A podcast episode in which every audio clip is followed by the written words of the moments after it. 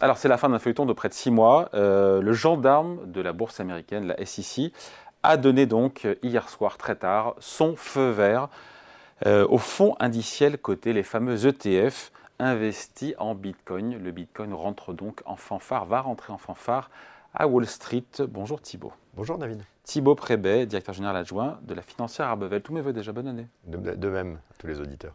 Bon, c'est une petite révolution qu'on vit là quand même, parce que ça fait dix ans, je veux dire, qu'on en parle.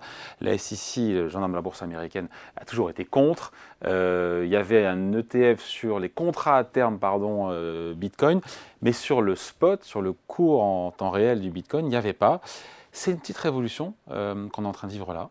Oui, c'est une petite révolution parce que vous le dites justement, ça fait dix ans qu'on en parle. Hein. Le premier avait été, la première demande avait été déposée par les deux frères Winklevoss, hein, pour ceux qui ont vu le film The Social Network, mmh. deux jumeaux qui étaient à la base de Facebook euh, avec toute une histoire euh, avec Mark Zuckerberg et, et, qui étaient assez précurseurs sur le sujet. Alors, nul doute que ça leur a permis de gagner de l'argent, mais ils n'ont pas réussi à faire coter leur ETF. Et ce sujet est resté rampant euh, et il a fini par se débloquer, mais avec une courte majorité. Donc, ça n'a pas été simple de rentrer dans cette logique de cotation d'ETF sur le Bitcoin. la SEC a souvent argumenté d'un côté très spéculatif, d'une capacité à être manipulable qui faisait qu'elle n'était pas euh, légitime. Mais c'est toujours un e Après, les volumes ont augmenté, l'adhésion n'est plus la même, mais c'est sûr que, bon, bah, on voit bien qu'à 3 contre 2 au niveau des votes, ça n'a pas non plus été une évidence 3 euh, contre pour, 2, ah la SEC pour, euh, pour agréer. Pourquoi elle a dit non pendant des années? Pourquoi maintenant elle dit oui?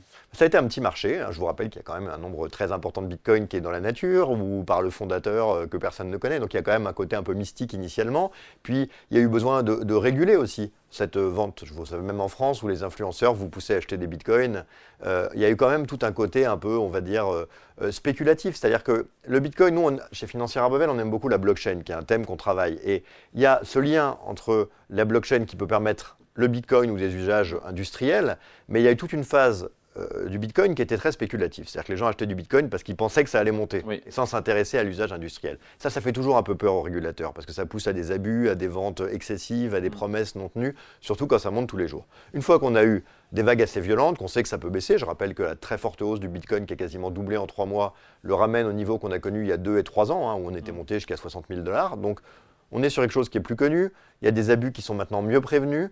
Il y a aussi une diffusion dans la société de la réalité de la blockchain qui rend la chose plus opérationnelle et donc structurellement un peu moins spéculative. Donc ça poussait à un changement de mentalité.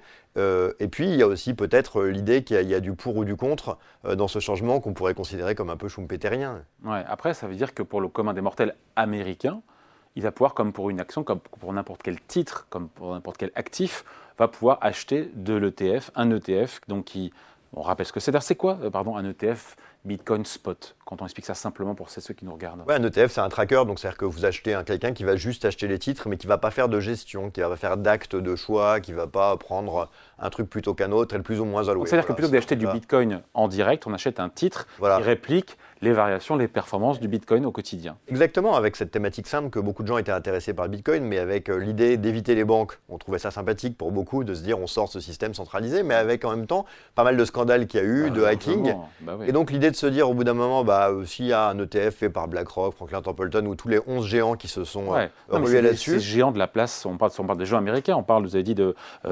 Fidelity, BlackRock, Franklin Templeton, et j'en oublie. Voilà, et en fait, l'idée c'est de se dire, bah, si vous pouvez acheter un ETF qui paraît très sécurisé en n'ayant plus besoin de passer par des mécanismes complexes et des choses dont vous ne connaissez pas bien la structure et l'actionnariat, ça vous simplifie la vie. Alors c'est schumpeterien parce que ça va amener une adoption plus simple, plus facile, plus connue, donc ça va créer beaucoup d'opportunités.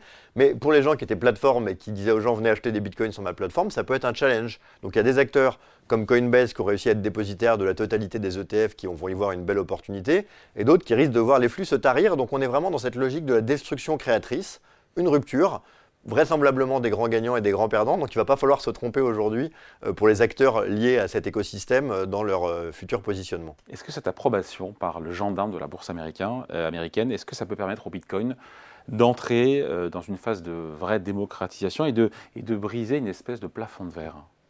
Alors un plafond de verre, hein, bon, c'est vrai que ça fait, on le disait, 2-3 ans que ça, il se passe rien, ça avait beaucoup baissé, ça a remonté. Est-ce qu'il y a un avant, un après? On ouvre une nouvelle page de l'histoire du Bitcoin avec cette décision de la bourse euh, Alors, gendarme américain? Oui, toute la difficulté étant que ça commençait à être quand même bien anticipé. Donc une partie du chemin, on va dire, euh, si il y a deux éléments. Il y a le cours du Bitcoin, où là, qui a pris 160% en 2023 à 45 000 dollars. Après, ça être effondré les deux, euh, sur les années d'avant et après avoir été multiplié par 100. Moi, je me souviens d'avoir un ami qui m'a demandé en 2011 s'il fallait en acheter à 8 dollars et je lui ai dit que ça me paraissait pas une très bonne idée. vous voyez comme quoi. ne pas écouter Thibaut voilà, Ça donne une idée du fait que effectivement, quand on dit que ça s'est fait diviser par deux à un moment, il ne faut pas oublier que ça a été multiplié par plusieurs milliers avant. Mais il y a deux sujets qui sont très différents. Il y a un sujet qui est le cours du Bitcoin, qui est extrêmement spéculatif et où là, on se dit que fatalement, ça paraît plutôt un plus qu'un moins, mais c'est peut-être déjà joué. Il y a l'autre élément qui est l'intégration de la blockchain et du fonctionnement dans, la compréhension de tous, dans l'usage, euh, même dans des catégories d'actifs qui ne sont pas liés à de l'endettement, comme une sorte d'or virtuel, comme les plus grands fervents du Bitcoin le voient.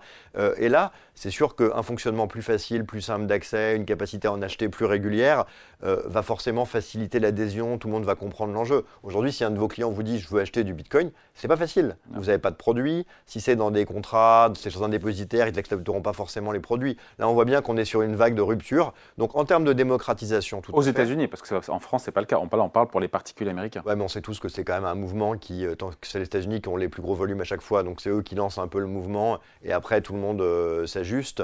Ce qui est sûr en tout cas, c'est que sur certains thèmes, on peut parler de la tokenisation ou, tous ces éléments qui essaient de profiter de la capacité de faire des transactions de manière instantanée dans le Bitcoin, à passer par une démocratisation d'usage, de produits, de placements, euh, est une étape qui est importante pour cette démocratisation. Donc c'est une milestone qui est intéressante, importante, qui ne change pas la nature fondamentale du Bitcoin, mais qui rend un accès pour le particulier beaucoup plus simple. Donc euh, le Bitcoin désormais un placement boursier euh, à part entière comme les autres, on peut dire ça comme ça. Même si, on, pardon de le dire, et le patron de la SEC l'a rappelé début janvier sur, euh, sur Twitter, les investissements dans les actifs crypto, dans les actifs crypto, cryptographiques peuvent être exceptionnellement risqués et souvent volatiles. C'est bien de le rappeler. C'est parce que c'est parce qu'il y a des, des, ETF, encore une fois sur le Bitcoin spot, que c'est moins risqué. Oui, absolument. Encore une fois, on, moins volatile. Encore une fois, on, a, on a vraiment un point d'étape important pour toute la technologie blockchain dans l'adoption, dans la compréhension.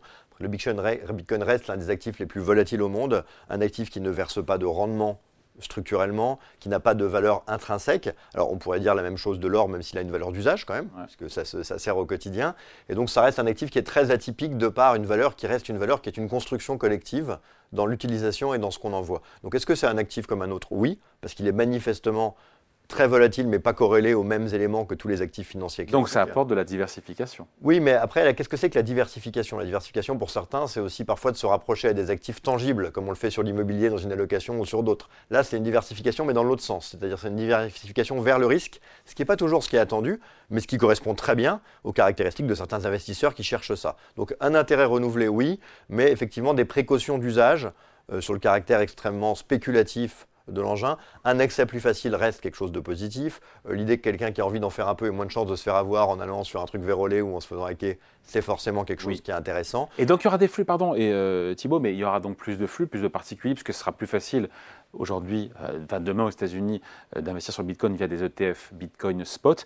S'il y a plus d'acteurs, enfin de particuliers qui en achètent, bah, ça va faire indirectement monter aussi le, cours du Bitcoin, non? Il y a pas... Et c'est ce, qui fait que la banque Standard Chartered euh, voit le Bitcoin à 200 000 dollars d'ici deux ans du fait de de la collecte et des flux à venir sur ces ETF Bitcoin ah, Absolument, d'un point de vue intellectuel, on peut se dire qu'il y aura probablement plus de flux acheteurs, donc c'est plutôt quelque chose qui peut pousser. Après, on aime à répéter que les marchés financiers anticipent ce que l'histoire montre n'est pas tout à fait vrai, mais néanmoins, si ça a énormément monté sur les trois derniers mois, c'est aussi que c'était un peu attendu, donc une partie du mouvement peut être fait par des gens qui ont fait un placement spéculatif qui pourrait sortir. Et puis c'est vrai que dans l'actualité, il y a ce qu'on appelle le halving, c'est-à-dire cette idée que euh, tous les 4 ans, bah, le nombre de Bitcoin qui va être créé diminue, ça va être encore le cas euh, dans les mois à venir. Donc aujourd'hui, pour ceux qui ont envie de pousser l'idée du Bitcoin, sachant que nous, on est plus vraiment intéressé par la technologie que par ça en toi, euh, les arguments pour essayer de dire qu'il y a une fenêtre de tir pour que ça monte semblent cohérents. Après, mon expérience et que la capacité des acteurs de marché à prévoir les cours de bourse n'est pas facile.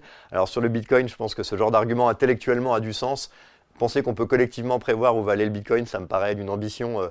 Euh, positive pour cette nouvelle année, mais peut-être pas très réaliste. En tout cas, c'est un voilà, c'est euh, ben voilà, le Bitcoin qui euh, c'est pas c'est pas rien entre donc en fanfare diront certains à Wall Street avec donc cet accord, c'est pas un accord, c'est oui c'est une forme de d'agrément, c'est ça donc de ces produits d'ETF Bitcoin Spot. On aura l'occasion d'en reparler. Merci beaucoup. Explication signée Thibaut Prébet, directeur général adjoint de la financière Abevel. Merci à vous.